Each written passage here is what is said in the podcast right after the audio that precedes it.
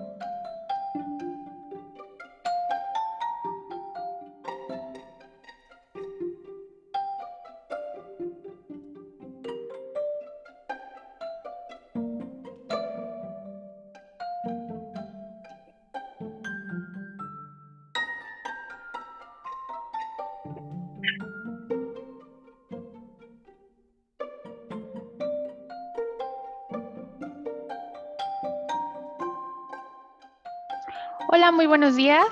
Mi nombre es Brenda Briseño y a nombre de Advanced Networks les doy la bienvenida a este webinar. ¿Existe una solución integral en ciberseguridad? Antes de comenzar y entrar en el tema, me gustaría recordarles que en la parte inferior de su pantalla van a encontrar la sección de preguntas, las cuales amablemente responderemos al final de este evento. Como siguiente paso, me gustaría presentarles a los panelistas. Contamos con la presencia del ingeniero Alejandro Herrera, quien es director de operaciones de Advanced Networks. Tiene más de 20 años de experiencia en ciberseguridad y comunicaciones unificadas. Así como también contamos con la presencia de Salim Degman, quien tiene más de 30 años de experiencia en tecnologías de la información, es un apasionado por desarrollar fuertes defensas en seguridad cibernética y es quien ha innovado en varios negocios exitosos en el área de tecnología. Advanced Networks es una empresa mexicana con más de 20 años de experiencia. Contamos con una amplia cartera de clientes y con las mejores soluciones del mercado como las que les vamos a presentar el día de hoy. Asimismo, contamos con soluciones de protección para portales web, antivirus, balanceador de cargas, protección para email, entre algunas otras soluciones. Ahora bien, al final, pero no menos importante, le doy la bienvenida a nuestro director general, el ingeniero Armando Meave, quien con gusto los va a saludar y les va a dirigir algunas palabras. Yo regreso en unos minutos más con ustedes, voy a estar al pendiente para atender sus inquietudes. Muchas gracias, este, Brenda. Eh, muy, buenos días a todos. Les extiendo una cordial bienvenida. Eh, nos da mucho gusto que nos acompañen. Espero que el material que les hemos venido preparando para esta sesión pues pueda serles de utilidad. Antes de que entren de lleno nuestros panelistas eh, en dicho material, me gustaría hacer con ustedes unas breves reflexiones como antecedente a lo que vamos a presentar. Eh, lo que hemos visto eh, en este webinar y en especial con eh, tiempos recientes ha sido un gran interés por temas de ciberseguridad y, de protección. Eh, les vamos a presentar la siguiente este, slide, por favor, Alex, un, un estudio que corrobora la preocupación que ustedes tienen con la tendencia que existe en el mundo y, en Latinoamérica en especial sobre estos temas.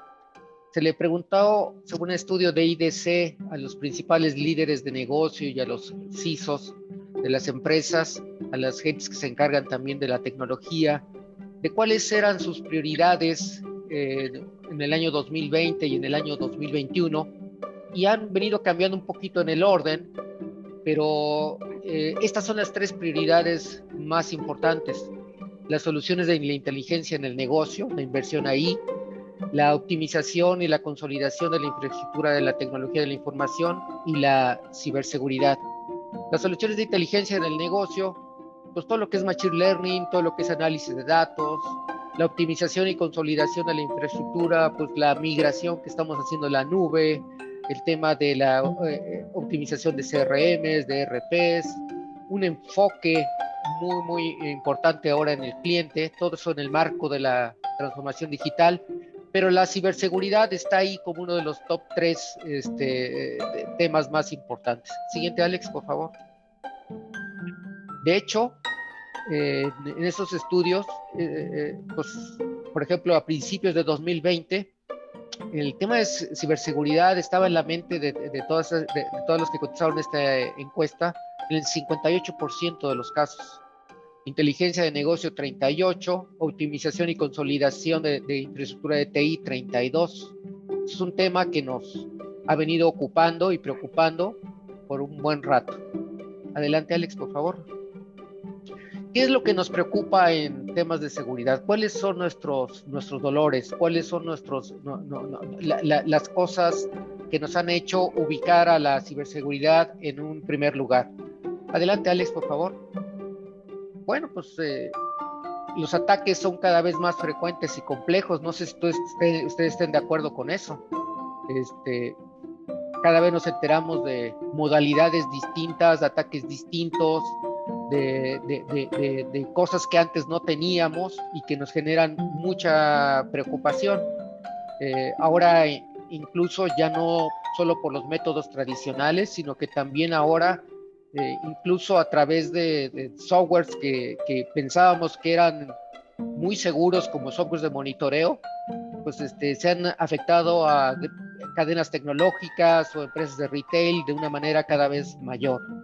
Adelante, Alex, por favor.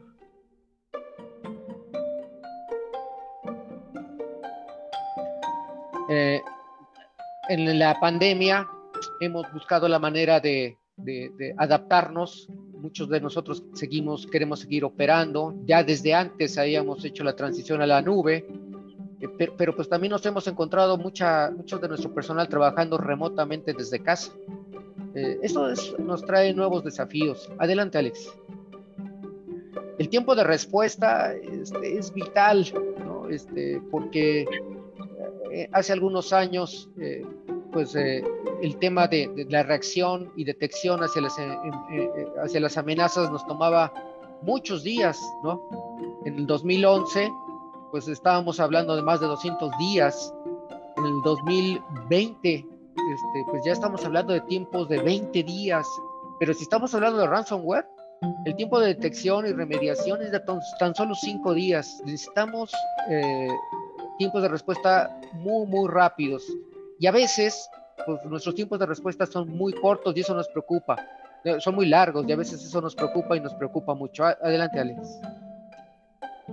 Eh, el personal de seguridad, pues, este, pues a veces nos cuesta trabajo encontrar personal, están muy demandados. Este, y retenerlos, pues, tan, pues es complicado. Adelante, Alex.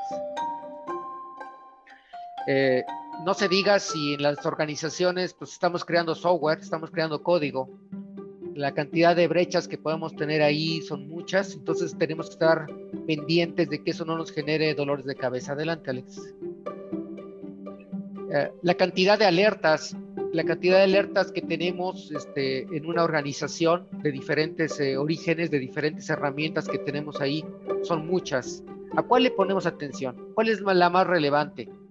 a lo mejor pareciera ser que alguna de ellas es más importante que otra y, descuidamos a, una que pareciera no serlo y al final nos resulta que la que parecía no serlo es la que nos causa mayor dolor de cabeza. Entonces, eh, ese es un problema que, que siempre tenemos, es un dolor. Adelante, Alex. Herramientas de seguridad.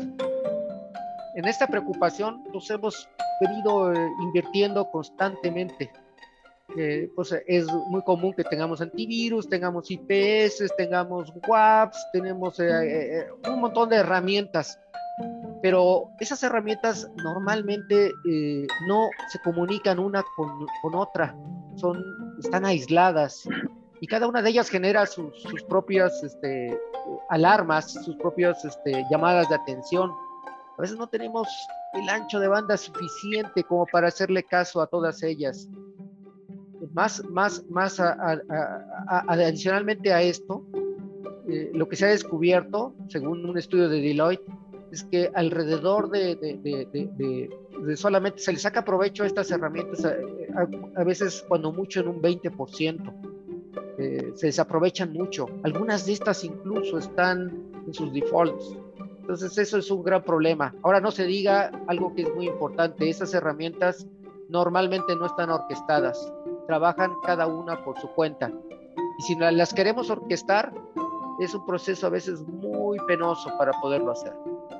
Adelante, Alex. La visibilidad completa justo de estas herramientas, pero no solo de las herramientas, sino de las alertas, sobre las herramientas que tenemos, sobre los archivos, sobre los usuarios, es, eh, eh, prácticamente no existe. Entonces, cuando se presenta un evento, no hay manera de correlacionarlo con otras cosas que están pasando en la red. Estos son algunos de los dolores.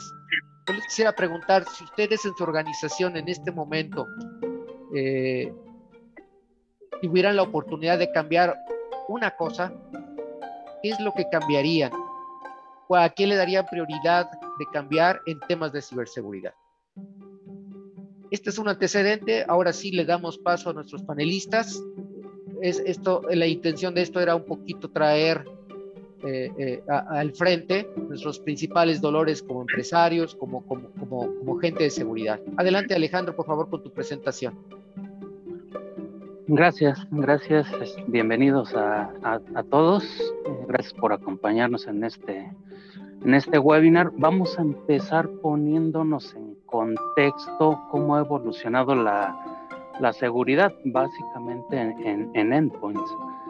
¿Cuál es el recorrido que, hemos hecho en, la seguridad para proteger nuestras terminales? Pues hace años iniciábamos protegiéndonos únicamente con un antivirus. Evolucionamos a los antivirus de siguiente generación que ya tienen este, contienen ya ataques de día cero, evolucionamos a Endpoint Protection. De ahí la tecnología se dio cuenta que seguía siendo insuficiente, los ataques siguen evolucionando y surgen tecnologías de siguiente generación para endpoint protection hasta llegar a las tecnologías de, de EDR, que son las que seguramente varios de ustedes ya tienen instaladas en sus, en sus corporativos y EDR pues, es una tecnología que lleva cinco años en el mercado, no es la tecnología más novedosa. Y como inicié esta lámina era hablando de endpoints. ¿Por qué? Porque todas estas tecnologías solo nos protegen al endpoint y realmente requerimos proteger más capas de seguridad para realmente tener protegido nuestro entorno. Entonces hay, hay soluciones complementarias que seguramente ustedes les van a hacer sentido. Algunos tendrán ya instaladas estas herramientas y alguna de estas herramientas es análisis de amenazas. ¿Con qué estamos complementando el proteger nuestros endpoints? Con analizar el tráfico de la red, obtenemos paquetes, hacemos un análisis de esos paquetes y en base a esos comportamientos decidimos si son comportamientos correctos o incorrectos. Con esto ya estamos brindando una capa adicional de protección. Esta pues, sigue siendo incompleto, nos ya da ya una protección adicional, pero no tenemos remediación, tiene sus issues si el tráfico es encriptado y entonces surgen otras herramientas que a algunos de ustedes les hará sentido, ¿no? Algunos tendrán un SIEM. El SIEM que hace, pues básicamente visibilidad ya de todo un entorno, que lo podemos ver aquí del lado izquierdo. Me regreso. Ya podemos tener visibilidad de firewall, de DNS, de este, escaneos de vulnerabilidades, hago un análisis con toda esa información que estoy teniendo visible y puedo ya tomar decisiones, pero es una solución de entrada costosa, no tiene respuestas automatizadas y este pues sigue requiere de, mucha mucho proceso manual por gente muy especializada. ¿Qué otras tecnologías han surgido? SOAR, donde ya hago una orquestación, estas herramientas ya hacen la consulta, puedo hacer este, triangulación entre esas consultas, ya puedo tener este, respuestas automatizadas, pero sigue teniendo los mismos issues que tendría un CIEM. Requiero personal altamente capacitado, requiero mucho trabajo manual. Si no tengo esos procesos bien definidos, bien alineados, pierde efectividad estas herramientas. Y entonces, ¿en qué está evolucionando el mercado? El siguiente paso del recorrido que ahorita hicimos de antivirus a EDRs es a tecnologías que se llaman ahora XDR, X de Extended entonces ya, ya son este, soluciones más completas, ya orquestan ataques en terminales, redes, ya, ya con aplicaciones que están en, la nube. Y esto seguramente pues les, les hará sentido. Este resumen de beneficios que tiene un EDR. Ahí destacamos que hay correlación entre alertas, ya podemos tener unificación en la plataforma, ya puedo integrar varias tecnologías de seguridad y seguramente estarán de acuerdo ustedes en, estos beneficios. Ahora habría una pregunta por hacer. ¿Por qué tendría que migrarme yo a un XDR? No es suficiente el EDR que actualmente tengo. Eh, Forrester hace una consulta y 59% de los tomadores de decisiones, pues esto es lo que respondieron. El XDR puede solucionar lo que no está realmente complementándonos el, EDR. Y entonces ahora vamos a hablar de un XDR en especial, ¿no? que es el que venimos a, presentarles, Hablamos de las necesidades que tenían. Armando nos dio una introducción de las necesidades que tienen en materia de seguridad y seguramente estas les van a hacer sentido a varios de ustedes o a todos de ustedes. ¿Qué necesidades tenemos para proteger a una empresa? Pues realmente hay que reducir los esfuerzos en operar la seguridad de la empresa necesito tener múltiples soluciones porque los ataques han avanzado, entonces cada vez tengo que ir agregando soluciones para proteger los nuevos ataques que están surgiendo. ¿Esto que es? Una plataforma XDR que tenga capacidades de INSIEM, o sea, que yo pueda hacer orquestación, que pueda hacer este, remediación. ¿Qué otras necesidades tenemos? En recursos humanos. Hay que hacer análisis forense, hay que hacer diferentes tareas que normalmente el personal que tenemos no tiene esos skills. Esto a qué me lleva que necesito los servicios proactivos de un, de un MDR. ¿Qué otra necesidad tenemos? Reducir presupuesto. En la segunda necesidad les mencioné de cada vez requerimos más soluciones. Entonces, en cuanto los ataques se van volviendo más complejos, yo requiero ir armándome de más soluciones y entonces cuando me doy cuenta ya tengo un presupuesto muy alto para protegerme. La necesidad es ir reduciendo esos presupuestos, pero sin vulnerar la, seguridad del, de la empresa y necesito ahora dar soporte a ecosistemas híbridos y más ahora con nueva normalidad. Estamos migrando mucho de la operación de la empresa a home office y entonces tengo esas necesidades de bajar presupuestos y de tener múltiples arquitecturas. ¿Quién me da estas, quién me cubre estas cuatro necesidades? El XDR Design. Entonces vamos a, revisar el XDR de Scinet, que es la, evolución. Scinet nace ya revisando múltiples señales en el ecosistema. El XDR de Scinet revisa servidores, archivos, las redes, los endpoints, los usuarios. Entonces, si hacemos un comparativo de las funciones que me cubre un EDR contra las de un XDR de Scinet, del lado izquierdo van a ver. Esas, quien tenga ya instaladas soluciones de EDR, pues le, hace sentido. Que me hace un EDR, pues todas las, las este, soluciones que están del lado izquierdo, análisis forense, me va a hacer categoría de amenazas, análisis de endpoints, va a detectar amenazas. ¿Qué hace el XDR de Scinet? Todas esas capacidades están cubiertas.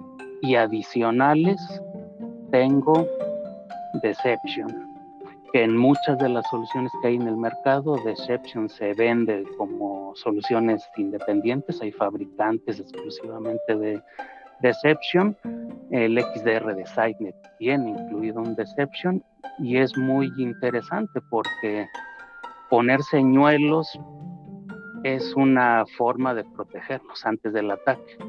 Yo puedo poner usuarios ficticios, archivos ficticios, crear redes ficticios para que el atacante entre, entre a esas redes, esos usuarios, esos archivos que yo voy poniendo como señuelos. Y entonces antes de que yo sea atacado me está dando avisos porque alguien está entrando a esos señuelos.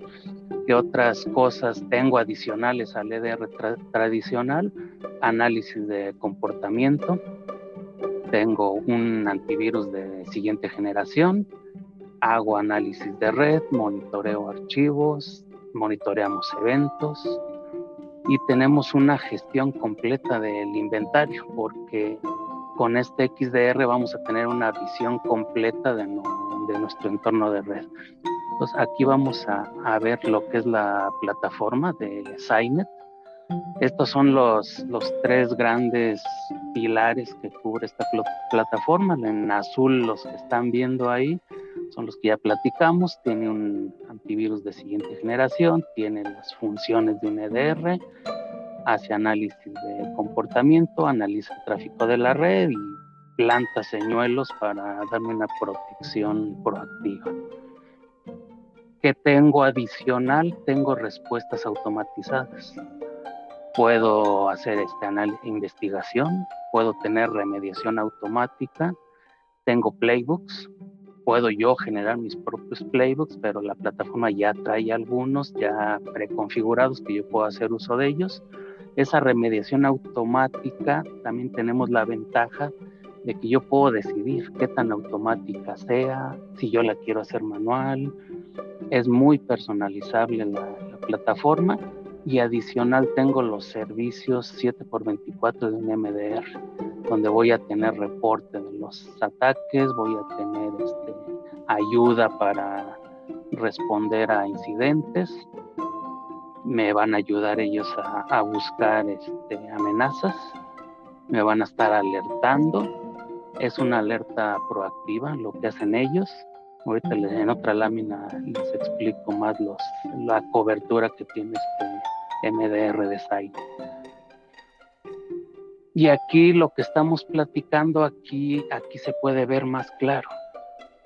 Son los cuatro pilares que, que cubre esta plataforma. El endpoint, la red, los usuarios y adicional, la diferencia de otras soluciones en el mercado, Deception, que tiene un alto valor por, por evitar el ataque, de plantar yo señuelos antes de que llegue el ataque. Y como ven ahí en, en, la pantalla, pues tengo correlacionadas todas esas cuatro pilares, que eso es realmente el, valor de esta plataforma. No tengo yo cuatro herramientas en una que estén aisladas tengo todas las herramientas correlacionadas, las alertas están, yo puedo tener una correlación donde inició, si inicia en un usuario, estoy viendo la red, el tráfico, estoy viendo las terminales. Esa es una de las ventajas que tiene esta plataforma. Entonces, reforzando cuál es la ventaja de, esta plataforma Signet, la visibilidad y la correlación contra cualquier vector de ataque. Ahora se estarán a ustedes preguntando cómo, dónde funciona, cuál es la arquitectura de Signet. Soportamos las cuatro arquitecturas posibles que puede haber, on-premise, software as a service, nube o híbrido. Vamos a hablar un poco del, de la gente que, ustedes estarán, les hago la pregunta. Ahí nos pueden dejar algún comentario. Si sos directores de TI, gerentes de TI, les sonará la plataforma, a lo mejor sí suena interesante, pero tengo que instalar otro agente más. ¿Les gustaría instalar otro agente más? Seguramente muchos responderán, no, otro agente más, lo que implica eso, alentar computadoras, el riesgo que eso lleva, con nosotros no, es un agente inteligente, ese agente corre en memoria, no está instalado. Entonces esos riesgos que lleva instalar un agente con nosotros no existen. Ventajas adicionales como corre en la memoria, no necesito hacer un reinicio de terminales al hacer el deployment. Eso también suena interesante. Les gustaría cuando instalan una nueva herramienta tener que reiniciar servidores? Seguramente no. Entonces, con nuestro agente inteligente eso no es necesario. Y la velocidad del deployment. 5.000 terminales son descubiertas en máximo una hora. Y de ahí en adelante lo nuevo que yo agregue a la red, se auto, el autodeployment es este, en automático este agente, en, en cuanto yo lo instalo, ya puedo tener una visión de la red. Entonces yo ya tengo un mapa de la red. Aquí pueden ver en el diagrama, hay PCs, hay servidores, hay un descubrimiento de forma inmediata. A las 8 horas de que yo ya hice el deployment, ya me está generando alertas. Y no alertas como un EDR tradicional, que solo serían alertas generadas en los endpoints yo a las 8 horas yo ya tengo alertas de endpoint, de red, de usuarios y de archivos. Y dentro de las primeras 24 horas ya está haciendo remediación en base a sus playbooks. Entonces yo en 24 horas ya tengo remediación automática y a partir de ello ya puedo estar empezando a personalizar mis playbooks o generando ya mis, mis políticas de qué, qué incidentes quiero que sí remedie, cuáles no. Y vamos a regresar un poquito al MDR, que este es un gran diferenciador de esta, de esta solución. Se llama SciOps, es el MDR 7x24. Y el gran diferenciador es que está incluido. En el costo del licenciamiento ya están incluidos los servicios 7x24, no tiene límites, en otras soluciones, algunos de ustedes ya tendrán algunas otras soluciones y, se darán cuenta que los servicios o no están incluidos, tienen un costo adicional, o cuando están incluidos tienen un límite de tickets por mes, eh, tienen ciertas limitaciones. Aquí no. Aquí el MDR está incluido con todos sus beneficios. Ahí abajo ven los, los tres servicios que nos puede dar el MDR. Nos ayudan en la detección, en la investigación y en la respuesta. Yo puedo a ellos este, mandarles un archivo para que me ayuden a, revisarlo, me pueden ayudar con un análisis de un incidente, me van a estar mandando reportes, el, el, servicio de ellos es proactivo, no se van a esperar hasta que nosotros levantemos un ticket para que entren ellos. Si ellos en el monitoreo que están haciendo detectan una amenaza, ellos nos van a buscar y nos van a ayudar a, detener esa, esa amenaza. Entonces, resumen, ahí en pantalla ven un resumen de esta de este viaje que hicimos ahorita por la evolución de desde proteger solamente endpoints hasta XDR. Esta lámina ya la habíamos visto, entonces nada más es para para volver a recalcar las, las ventajas. La correlación que esto tiene nos mejora la, la protección, análisis, eh, nos va a extender la detección a diferentes este, niveles de la red, diferentes capas de la red.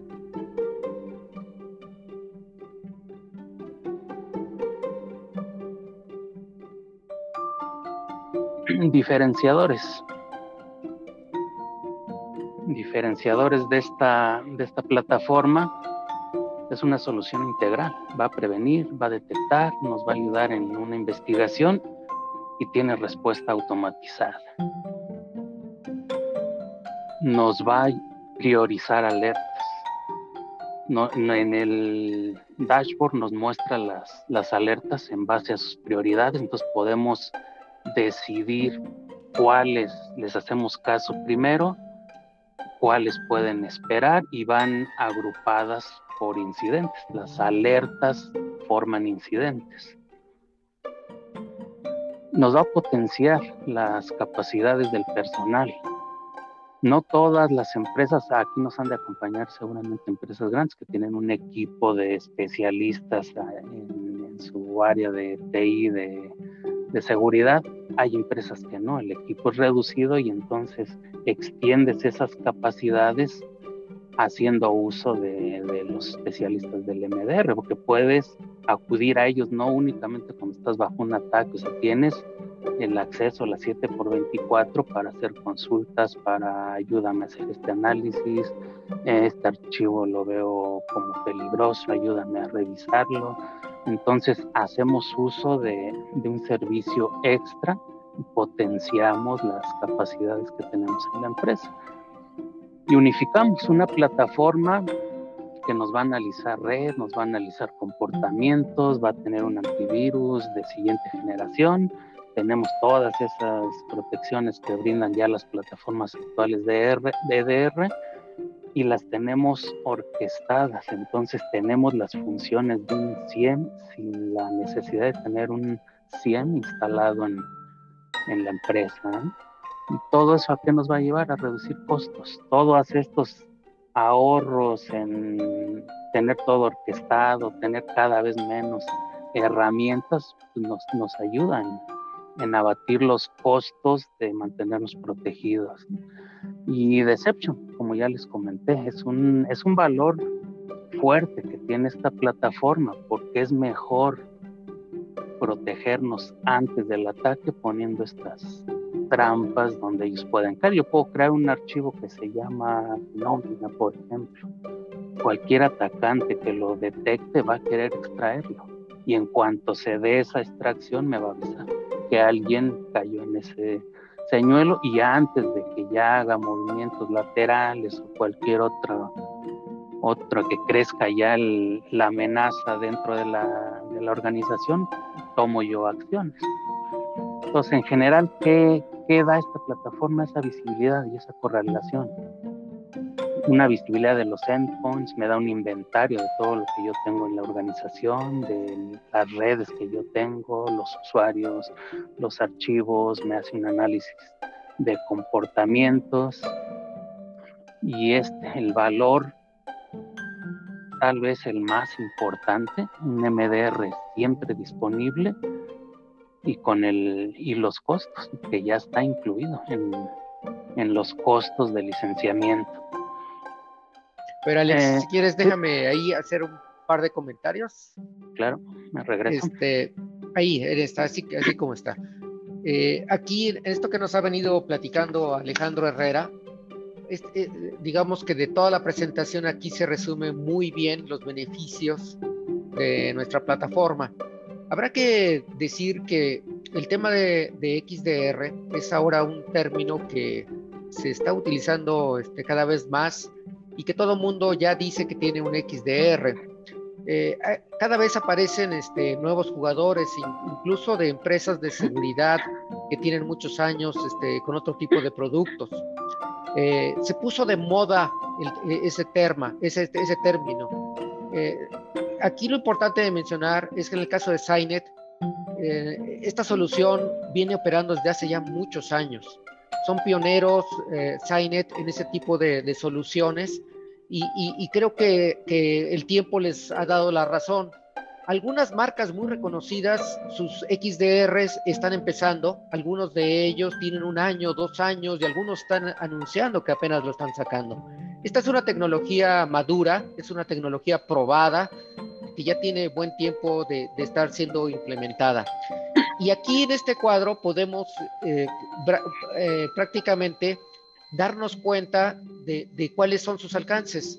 Por ejemplo, cuando dice aquí que es una plataforma unificada y hablamos de todas esas tecnologías que están ahí incluidas, bueno, eso lo que nos implica es que no necesitamos adquirir esto por separado. No requerimos múltiples herramientas de fabricantes distintos. Esta solución las trae todas estas herramientas incluidas, pero no solamente las trae incluidas, las trae orquestadas, ¿no? Entonces esa es una característica muy interesante. En la parte de lo que dice aquí solución integral, bueno, pues eh, eh, algunas de las plataformas que existen se dedican mucho, eh, se enfocan en el tema de detección y algunas de ellas lo hacen con respuestas automáticas, remediación, etcétera, automáticas. Pero a veces cuando se trata del tema de la investigación, el tema del forense y, y sobre todo el tema de prevención, pues ahí no todo el mundo lo tiene. Esta plataforma sí lo tiene. Es decir, te va a generar un una serie de recomendaciones que te van a permitir con anticipación entender dónde pudiera haber un problema potencial para que no te genere ese problema. La visibilidad, este, pues aquí, aquí, aquí es uno de los fuertes, mientras que otras tecnologías probablemente pues van a eh, enfocarse en el endpoint y en la red. Aquí no solamente eso, podemos ver el comportamiento de los usuarios, el comportamiento de los archivos, y podemos eh, relacionar todo esto para tratar de entender si existen algunos comportamientos que no son usuales. Esto es importante porque si esto no se hace de esa forma, se generan muchos falsos positivos. Ah, eh, yo, yo tenemos eh, conocidos que de repente este, pues, trabajan a las 12 de la noche y para nosotros es normal que trabajen a las 12 de la noche, pero habrá otras personas que sabemos que nunca trabajan a las 12 de la noche o de repente hay un flujo de datos inusual a cierta hora que no, es, que no esperaríamos. Todas esas son alertas que nos permiten tomar decisiones, priorizar las alarmas y responder de la mejor forma posible. aquí al final eh, hay dos que, que, son bien relevantes. El tema del deception. ¿Qué es eso del deception? Ya nos explicaba Alejandro. No es otra cosa más que engañar al atacante. Eh, muchas ocasiones, pues este, estamos a expensas de los engaños de ellos, a las extorsiones de ellos, pero nosotros aquí estamos utilizando sus propias armas. ¿Qué es lo que estamos haciendo? Estamos plantando señuelos, plantamos usuarios, endpoints, archivos que son señuelos y que son falsos. Si llega un ataque ahí, lo único que va a suceder es que nos va a alertar de que estamos eh, en el inicio de un ataque, nos va a prevenir sobre ese tema. Este, este, esta tecnología este, es vital, sobre todo en ataques tipo ransomware, en donde tenemos mucho tiempo, este, muy, muy poco tiempo para responder, pero con una tecnología de deception es eh, eh, una protección que todos deberíamos de tener. No todos los fabricantes tienen deception, y si lo tienen, eh, lo, lo, agregan con un costo ahí adicional. El tema del MDR 7x24 es fundamental. Cuando nosotros tenemos un ataque, pues eh, la plataforma es capaz de poder este, avisarnos, de poder alertarnos, incluso de poder hacer remediación. Pero en muchas ocasiones hay que hacer un rastreo de la amenaza, hay que hacer tareas adicionales, muchas veces tenemos que tener a alguien de cabecera al que podamos recurrir en un, cuando tenemos un problema. ¿Cómo vamos a, remediar el problema? ¿Cómo vamos a evitar que siga corriendo una amenaza nueva? Eh, ¿qué, medidas tenemos que, tener ahí? Este, este MDR está incluido sin costo, está eh, integrado por expertos, expertos este, que, tienen experiencia acumulada de 100 empresas globales y no solamente están disponibles para que los consultemos, ellos pueden, eh, y, de hecho lo hacen, trabajar de manera proactiva, es decir, muchas veces yo no los tengo que contactar, ellos me contactan y me dicen, oye, encontramos esto, encontramos aquello más y te damos una alerta sobre estas circunstancias. Quise intervenir un poquitín para puntualizar esto, este, este slide que es muy importante y que nos resume mucho las bondades del producto. Eh, en especial, los que están aquí marcados en verde son algo que, que, ninguno de los demás tiene este, como nosotros lo tenemos y, y está incluido sin costo. adelante Alejandro, por favor. Gracias. Continuamos. Eh, están llegando preguntas. Al final hay una, vamos a dar un espacio para responderlas. Hay dos ya ahorita aquí. Eh, una de ellas, alguien pregunta qué tan intuitiva es la plataforma para el personal de soporte. Después de, traigo dos láminas ya nada más aquí adelante y vamos a hacer una demo. Ahorita va, le paso ya la palabra a Salim. Él nos va a mostrar eh, un demo. Ahí van a ver que es muy intuitiva. Nivel 1, nivel 2 de soporte, muy, muy intuitiva la, la plataforma. Preguntan también por sistemas operativos, compatibilidad de Microsoft, todos, Windows Server y a nivel PC desde XP hasta 10, eh, 3264 bits. Estamos también, este, somos compatibles con todas las distribuciones de Linux, 3264 bits, con Mac. Y con Mac, la primicia, somos la única plataforma ya compatible con el, con el nuevo procesador de Mac, el M1. Entonces dejen, les muestro lo que estábamos, lo que estábamos. Aquí vamos a ver el valor de, esa orquestación de lo que estamos hablando. Cuando yo tengo la respuesta automatizada, orquestada con una remediación, entonces tengo orquestada una investigación con la remediación y eso me da un valor más grande todavía. Aquí lo vamos a ver. Tengo una alerta por una actividad maliciosa. ¿Qué pasa con un EDR tradicional? Mata el proceso. ¿Qué pasa con la solución de SINET? Al mismo tiempo de que mata el proceso, inicia una investigación automatizada para detectar la causa raíz. En este ejemplo, esa causa raíz detecta que es una, una tarea programada. Entonces, ¿qué hace? Mata la tarea, pero no se queda ahí. va y busca en todo el entorno en el que tiene visibilidad, que lo tengo inventariado, va y busca similitudes con esa tarea.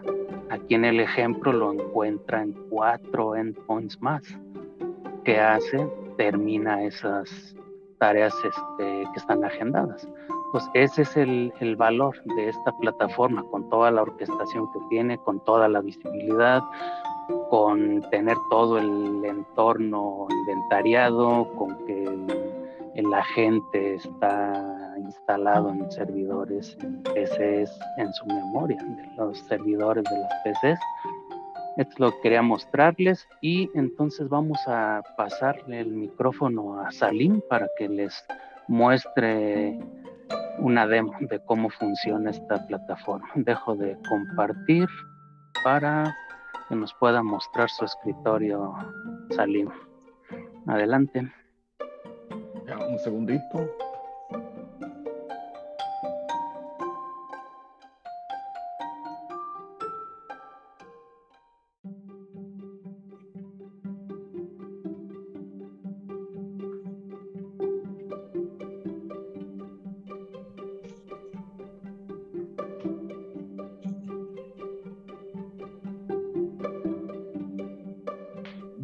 Empezando, vamos a ver que esta es la consola principal. Es un resumen de lo que está ocurriendo, los puntos más importantes de su ecosistema. Rápidamente vemos en el eh, cuadrante superior izquierdo todas las alertas que pueden estar ocurriendo. Están segmentadas en tres niveles.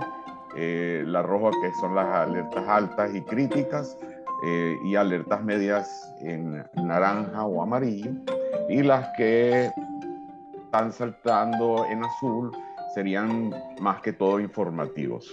Y aquí segmentados como tenemos segmentado todo nuestro ecosistema por alertas por redes, por eh, eh, hosts, por usuarios o por archivos.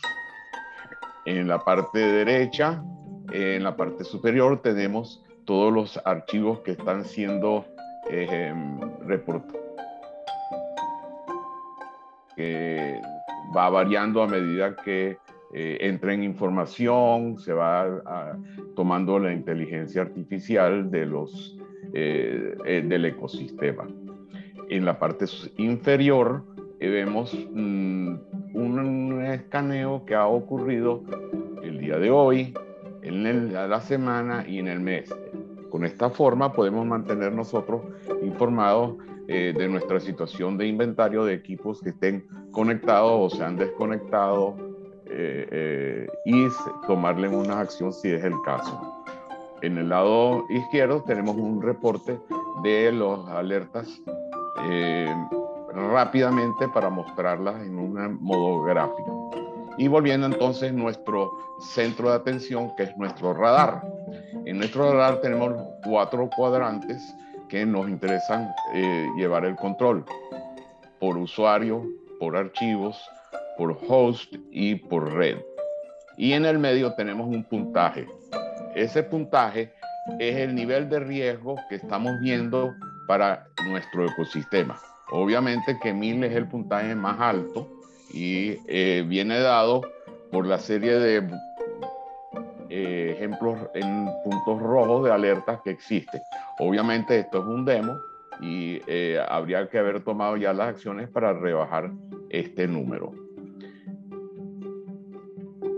La primera cosa que comentaremos es la rapidez del despliegue. La respuesta la vemos acá. Inmediatamente aquí tenemos varios métodos de despliegue, desde generar un EPS de aquí directamente y aquí nos está mostrando la conectividad con cada uno de los endpoints que tenemos desplegados. Aquí nos van a decir que en este momento si tenemos suficientes eh, eh, equipos ya conectados o no, cuántos han sido conectados o no a bajar un poquito la pantalla. Quería mostrarles que nos muestra también la conectividad que tenemos por cada endpoint. El siguiente que puedo mostrarle, que es el más intuitivo en cierto modo, es la, el tab de la parte forénsica. Nuestra parte forénsica es lo que nosotros llamamos el antes, el durante y el después. Aquí tenemos realmente toda la parte histórica y nos permite hacer nuestro análisis tanto de inventario, remediaciones, eh, playbooks, etc. Está segmentado como tenemos segmentado el eh, ecosistema por archivos, por hosts, por usuarios y por red. La red está dividida por dominios y por puertos. Si me voy al primer punto que siempre hemos estado hablando, por ejemplo, el mapa.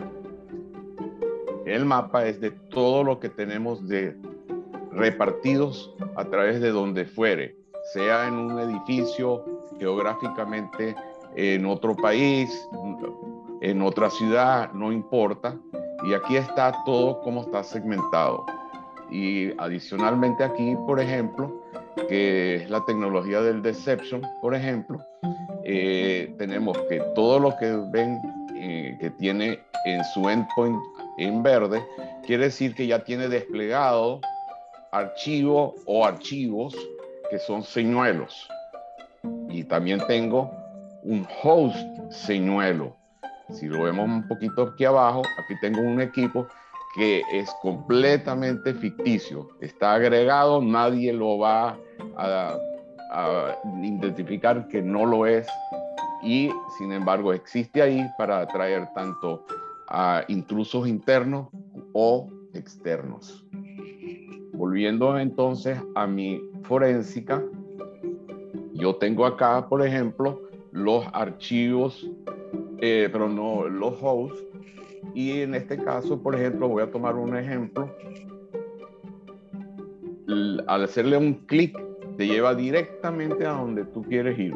No hay necesidad de, eh, de estar yendo de pantalla en pantalla, sino automáticamente tienes todo concentrado en un solo sitio. Es muy intuitivo por esa razón. Si vemos acá, tenemos este host con un puntaje de 1000. Ese puntaje de 1000 viene dado por lo que tenemos al lado derecho de la pantalla. Ese puntaje, por ejemplo, dice que ha habido muchísimas alertas en este equipo y por eso le da ese puntaje. Podemos analizar cuáles han sido esas alertas si nos vamos aquí a la pestaña de alertas. Si me voy a la pestaña de alertas, me va a mostrar intuitivamente qué es lo que ha ocurrido en ese con las fechas y como vemos aquí, qué es lo que está eh, ocurriendo. Vamos a tomar eso en unos segundos. Volviendo entonces a lo que estábamos viendo, acá por seguimos analizando esta parte, la parte de profilaxis, para poder llevar este número de mil a un número por debajo de 500 para que eh, sepamos que este equipo dejó de ser un riesgo. En este momento, al tener ese puntaje, nos está diciendo que tenemos un riesgo. Entre las cosas que podemos ver en este caso, vemos que tienen instalado, por ejemplo, eh, programas que nosotros consideramos o que eh, ustedes como en su ecosistema como no peligrosos o no los quieren tener o no aprobados, por ejemplo, Teamware, Wireshark, etcétera. Y entonces aquí lo estamos resaltando. Tenemos un protocolo sobre el cual podemos eh, eh, decir cuáles son los que queremos que sean usuales en, el, nuestro, nuestro entorno y cuál no. Igualmente aquí podemos ver las siguientes operaciones. Si nos vamos al device control, vemos qué es lo que ha ocurrido, por ejemplo, que si han utilizado el puerto USB, sea para un pendrive, sea para eh, un teclado, etcétera. Podemos nosotros entonces no solo con monitorearlo, sino que tenemos la habilidad de bloquearlo, habilitarlo y llevar un control muy preciso al nivel de que cada yo puedo agarrar y tener un pendrive permitido por el número de su número de identificación. En, siguiente vamos a mirar es lo que podemos ver, todo lo que tenemos instalado eh, de calidad de software. De esta forma nosotros podemos tener aquí un inventario desde el punto de vista ya eh, global por equipo. También podemos ver quién es la, la eh, situación de, de shares, o sea, de lo que esté compartido, unidades compartidas a nivel de cada equipo. Igualito como estamos viendo el nivel de granularidad de esto, podemos ver los eventos de Windows sin tener que irnos a eh, registry y revisar eh, esa situación. Si nos mudamos hacia los usuarios, tenemos igualito información, por ejemplo, quienes están eh, violando algún protocolo de tiempo de cambio de, de contraseña, como por ejemplo tenemos este ejemplo, y podemos resumir eso en un reporte. Podemos activar los campos que queremos, hacerle un filtrado y tener nuestro reporte en Excel. En este caso, vamos a ir a los siguientes ejemplos que tenemos, que serían los ejemplos de una alerta cuando ella se presenten verdaderamente. En este caso, nosotros tenemos segmentado mostrando solamente las de alta severidad y eh, críticas, pero podemos también tener niveles medios. En el ejemplo que estoy mostrándoles aquí, nosotros al pisar la flechita, primero tenemos el ejemplo de físico, visual, de tengo un archivo, qué es lo que me hizo, el nombre de la situación, que es, eh, nosotros le definimos con una, eh, un ataque binario que fue malicioso, que se detectó de dónde vino, cuál fue el equipo envuelto, el usuario que estaba involucrado en ese momento y en tiempo real podemos ver aquí exactamente un análisis forense de paso por paso qué es lo que hizo, eh, eh, que creó esta situación, incluyendo entonces eh, rápidamente podemos tener el hash, podemos ir a virus total para confrontarnos contra la red mundial de ver si es un si está reportado ahí. Aquí tenemos el, el, árbol de proceso y como ven acá que tenemos un comentario, eso en el momento en que ya se hizo la investigación o queremos mantener una investigación. El caso lo podemos cerrar o dejar abierto según queramos. Sin embargo, como estamos viendo aquí, este proceso fue eh, contenido porque había un playbook ya establecido. ¿Cómo funciona? Si le doy al botón de acá nos muestra gráficamente, primeramente en la parte superior, cómo lo detectamos. Hubo una respuesta inmediata de acuerdo con el protocolo o el playbook y eso tomó apenas un minuto, un segundo. En este caso se ve paso por paso y si lo quiero ver en detalle, detalle, el timeline lo tengo a mi derecha. Muy fácil para ver, paso por paso qué es lo que ocurrió, cómo ocurrió y qué se hizo. Si nos regresamos al, al ejemplo,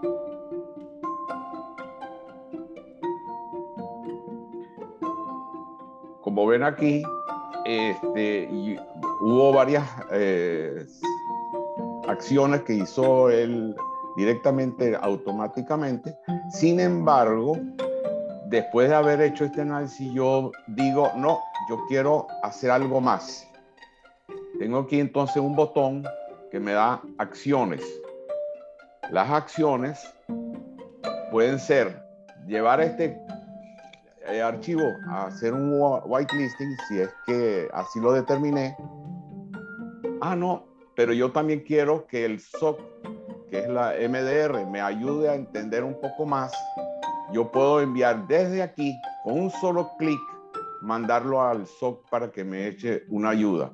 Esa ayuda vuelve inmediatamente en un tiempo, eh, dependiendo de la, gravedad de eso, en cuestión de minutos. Si, sin embargo, yo sé un poquito más sobre eso y quiero tomar algunas acciones adicionales. Yo tengo aquí entonces en la remediación y ¿qué ocurre? Se me abren tres ventanas adicionales segmentadas por acciones que yo puedo hacer según la ventana que yo abro. En este caso, que tenemos que ver con un archivo, me permite borrar este archivo, mandarlo a cuarentena o tumbar el proceso si eso no es lo que ha ocurrido. Si yo me topo que este usuario lo ha hecho con cierta frecuencia o porque pienso que le robaron las credenciales, yo puedo paralizar este eh, usuario lo, pisándolo aquí. Una vez que haga la investigación, lo puedo de, eh, regresar igualmente. Y finalmente, bueno, este es un equipo donde yo tengo eh, muchas cosas que revisar. Yo puedo, como están viendo acá, tenemos muchísimas opciones que van desde la misma consola. Puedo correrlas, como puedo mandarle un comando o un script puedo llegar al isolate y en este caso lo que ocurre es que ese equipo queda totalmente aislado. No tiene comunicación ni en la interna ni externa, solo con la consola que estamos manejando. Nosotros de aquí le podemos mandar entonces tu run command, hacer la investigación del caso sin tener que ir ahí y desconectar todo el equipo. Eso es lo que significa eso una vez que hemos lo resuelto, lo podemos devolver. No solo eso, sino que nos hemos dado cuenta de que hay varios equipos que son, están simultáneamente en la misma situación. Yo puedo marcar los eh, por, eh, directamente de aquí y esta acción que yo estoy pidiendo lo hace inmediatamente a todo el nivel sin tener que ir uno por uno. Finalmente, vamos a deseleccionar para ir al caso, si la acción, la acción que yo estoy ejerciendo ahorita, quiero mantenerla para futuros casos, yo creo a través de esta pestaña una política la cual va a quedar ah, vigente de ahora en adelante. Y en ella yo puedo establecer, como pueden ver, diferentes eh, opciones que me permiten muy granularmente crear este playbook. Finalmente, vamos a irnos rápidamente al punto que eh, estuvimos mencionando bastante, que es la parte de deception. Si yo me voy aquí a mi deception, yo acá puedo mostrarles que yo puedo crear desde usuarios ficticios archivos ficticios y, la y, equipos ficticios. Si me voy a los eh, archivos ficticios, yo tengo aquí archivos Word, Excel, PowerPoint y los puedo customizar completamente. Yo puedo poner los nombres que yo quiera y depositarlos en sitios específicos. De esa forma, esos son los honeypots comúnmente conocidos para poder atraer los, eh, um, situaciones internas y externas. Esta, adicionalmente, en el área donde estamos ahorita, que es la de configuración, aquí podemos hacer prácticamente toda la configuración de una manera muy sencilla. Para darles un ejemplo, lo primero que les vamos a decir es que nosotros agrupamos tipo OU ¿Qué quiero decir con eso? Bueno, este, ah, creamos grupos de escaneo con una eh, afinidad. La afinidad puede ser geográfica o por aplicación o combinación de ambos para poder manejar específicamente eh, características que sean comunes. Esto no es ni siquiera, le decimos, una camisa de fuerza, porque una vez creado el, el Scan Group, yo puedo mover ese equipo que ahorita ya no me parece que es el correcto a un nuevo grupo, es con un clic, vemos acá Switch Group y lo llevamos de este grupo al otro grupo así mismo. Normalmente, toda la definición de características es con un clic para habilitarlo o deshabilitarlo. Cada opción tiene su eh, exposición aquí y está acompañado siempre con nosotros en el momento de la edición para usar el, el best practice. Y como hemos dicho constantemente, los protocolos pueden ser creados, customizados a medida que sea necesario. Uno de los puntos que tenemos es cómo manejamos nosotros, por ejemplo, el antivirus. Lo vemos acá, qué opciones le damos, etcétera. En este caso también tenemos habilitado todos los, eh, los archivos de señuelos. Tenemos eh, activado el threat hunting para poder manejar en eh, un caso determinado una investigación. Si volvemos entonces, el siguiente punto que eh, toqué, pero sí quisiéramos reconfirmarles, es lo siguiente. La cantidad de reportes que nosotros podemos hacer son de dos tipos. Yo puedo hacer un reporte que quiero ver momentáneamente, simplemente tomo los campos, puedo usar los filtros y obtener mis resultados.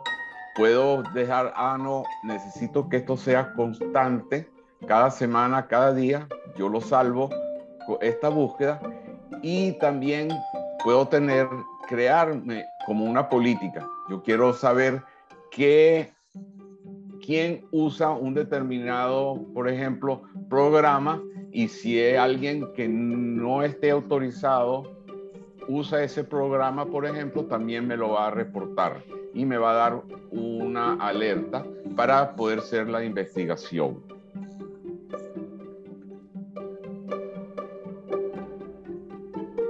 Finalmente, que tenemos la parte de auditoría, que es todo lo que ocurre internamente, es reportado.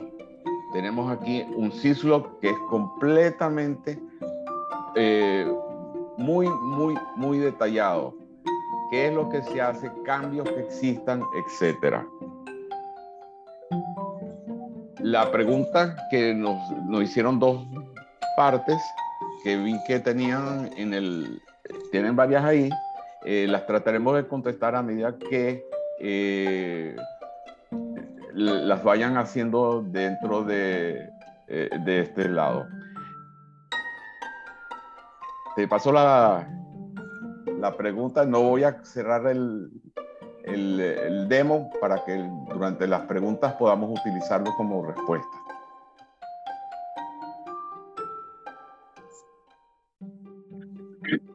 Perfecto. Entonces dejo también ya aquí abiertas las preguntas.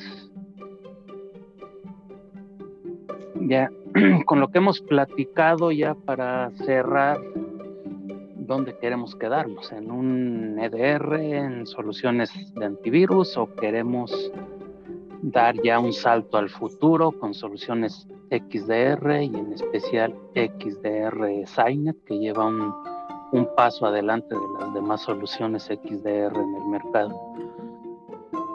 Y con esto vamos a abrir sesión de preguntas y respuestas. Sí, abrimos la sesión de preguntas y respuestas. Muchas gracias por esta interesante presentación que nos acaban de dar. Este, vamos a pasar a la primera que tenemos por aquí, es ¿cuánto pesa el agente? Pesa, dejen, tengo, dejen busco una, una lámina que tenemos aquí. Y ahorita les mostramos el, el peso de la gente.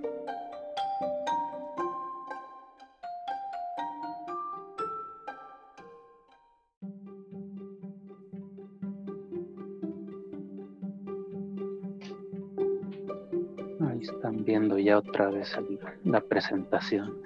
Esa es una pantalla extraída del Task, Manager de una, de una terminal. Eh, aquí vamos a poderlo ver. Dejen pongo el puntero. Aquí está el, el agente. Aquí podemos ver, no usa espacio en disco, eh, CPU prácticamente es indetectable y este es el peso que tiene que es un peso en memoria. O sea, pesa 76 megas, pero que está haciendo uso de, memoria, no está, no está instalado en, en el disco duro. Aquí lo pueden ver, en el disco duro está en ceros. Voy a quitar esto y podemos seguir con, con otras preguntas. Ok. También nos preguntan por aquí cómo está calificada la marca por los analistas.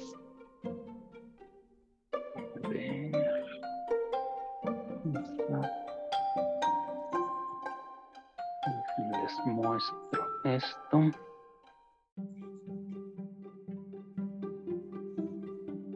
Ahí ven ya otra vez nuestra presentación. ¿Cómo estamos calificados? ¿Cómo está calificado Sainet? Sainet es un XDR. Garner aún no tiene un cuadrante para Garner, apenas este, Garner no tiene un cuadrante para XDR, está trabajando en ello. Lo que sí ya tiene Garner son las calificaciones de Peer Insight, que tienen un peso importante porque son evaluaciones que hace Garner junto con el usuario, con los usuarios con los usuarios que ya están usando Signet, Gartner Peer Insight pone el, nos pone como la solución número uno. Software Testing también evalúa la solución de Signet como la número uno. Eso es en 2020. Y aprovechando esta lámina, ahí pueden ver algunos clientes muy importantes a nivel mundial. La plataforma está instalada en el top 100 de las empresas a nivel mundial, de diferentes verticales, retail, financieras, empresas de tecnología, de energía, aseguradoras, y hay este, buenos reconocimientos en el, en el mercado por IDC y otras calificadoras. Entonces, esa es como está la marca, ¿no? Está en el top eh, de las evaluaciones que, que, ya hay para esta tecnología. Ok. También nos preguntan por aquí, ¿qué ventaja tiene esta solución sobre Kaspersky Total Security? Ahí está Salim. Digo, no sé si sea bueno hablar de, de la competencia en esta charla lo que sabemos de Kaspersky son soluciones antivirus que tienen algún monitoreo de red, algún anti-malware, pero como vieron en la plática, Signet es mucho más que eso. Tiene Deception, tiene un MDR 7x24, me pueden ayudar a hacer eh, whitelist, lo que vieron en la demo. Yo puedo mandar un archivo y obtener una respuesta inmediata. Eso ninguna otra plataforma lo tiene.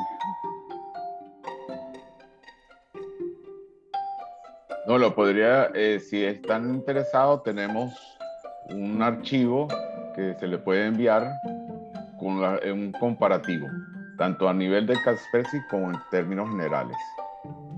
O sea, términos generales quiere decir cómo debe ser un XDR.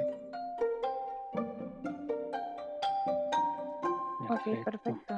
Les haremos llegar entonces este archivo. Eh, también nos preguntan, ¿toda la información que se presentó en el dashboard se puede hacer en endpoints con sistema operativo Linux? ¿Esto cómo se hace? Sí, el agente, se crea un agente para el Linux eh, que es perfectamente depositado, tiene su eh, instalador igual, idéntico como si fuera un Windows o un Mac. No sé si también se refiere a, como el dashboard donde estamos viendo toda la plataforma, correr en Linux pues es independiente, porque lo estábamos haciendo desde, es una plataforma que corre en web. Exacto. es un URL. Exactamente. Entonces es independiente a la plataforma en la que estemos corriendo ese esa dashboard. Ok, también nos preguntan por aquí cuál es el costo de la solución y si corre bajo arquitectura de 64 bits. Sí, sí corre sobre 64 bits. Y teníamos por aquí una tablita. Dejen, también se las mostramos ya que estamos por aquí.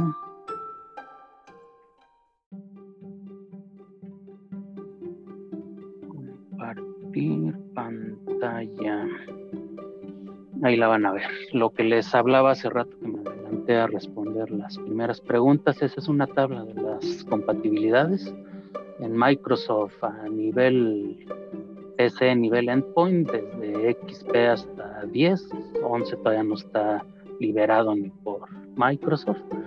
Y a nivel servidor, Windows Server 2003 hasta 19.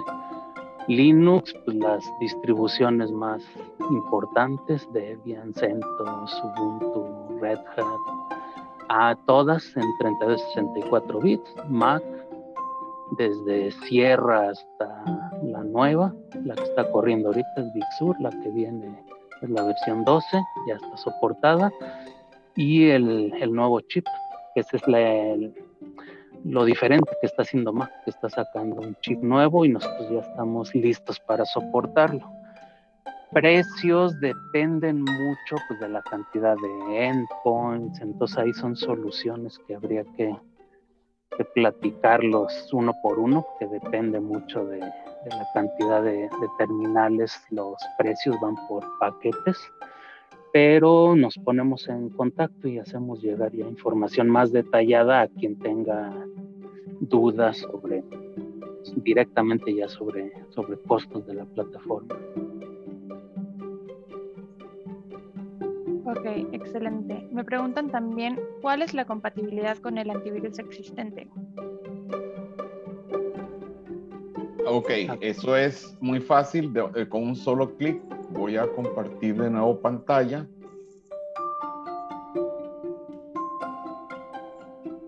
Es tan sencillo como llegar, inclusive es que no necesariamente todos el ecosistema tiene el antivirus, sino una parte o todo, no importa, yo puedo hacerlo por mi scan group. Yo simplemente vengo a mi área aquí de configuración donde dice antivirus y donde dice la palabra rename. Si yo lo pongo en alert only, él toma que el antivirus que tenga usted es el primario y el antivirus de Signet es el secundario. ¿Qué quiere decir?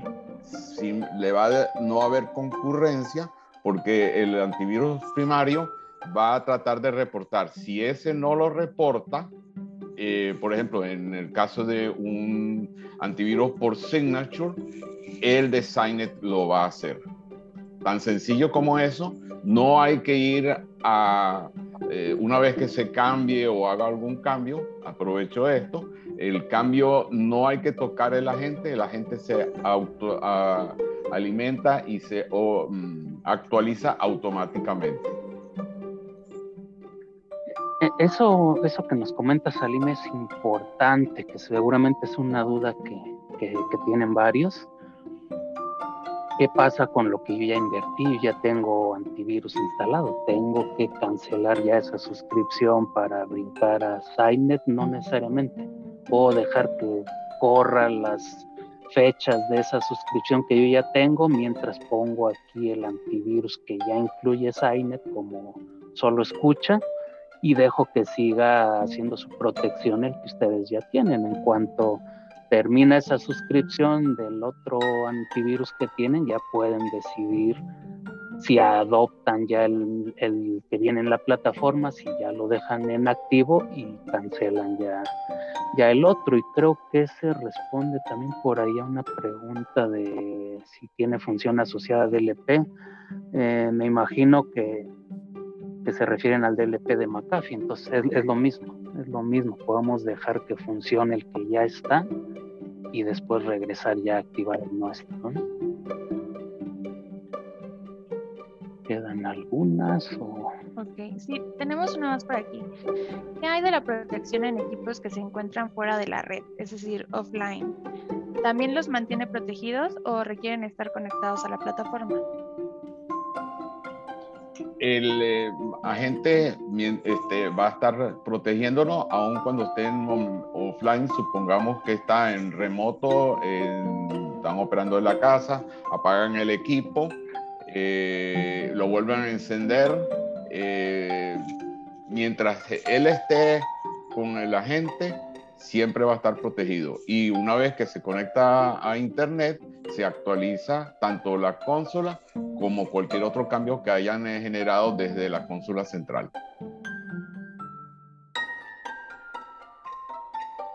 Ok, perfecto, gracias. También nos preguntan por el tipo de licenciamiento y soporte para usuarios.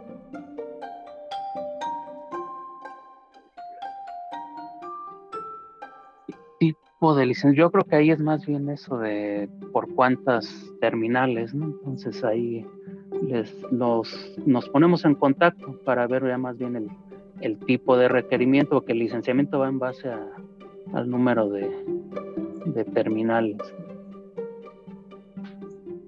Ahora, hablando del número de terminales, tenemos también por aquí una pregunta que nos dice si el software puede ser adquirido para N endpoints o hay un número mínimo para esto sí hay un mínimo, salen 500, si no me estoy equivocando. Sí, el, mínimo para es 500.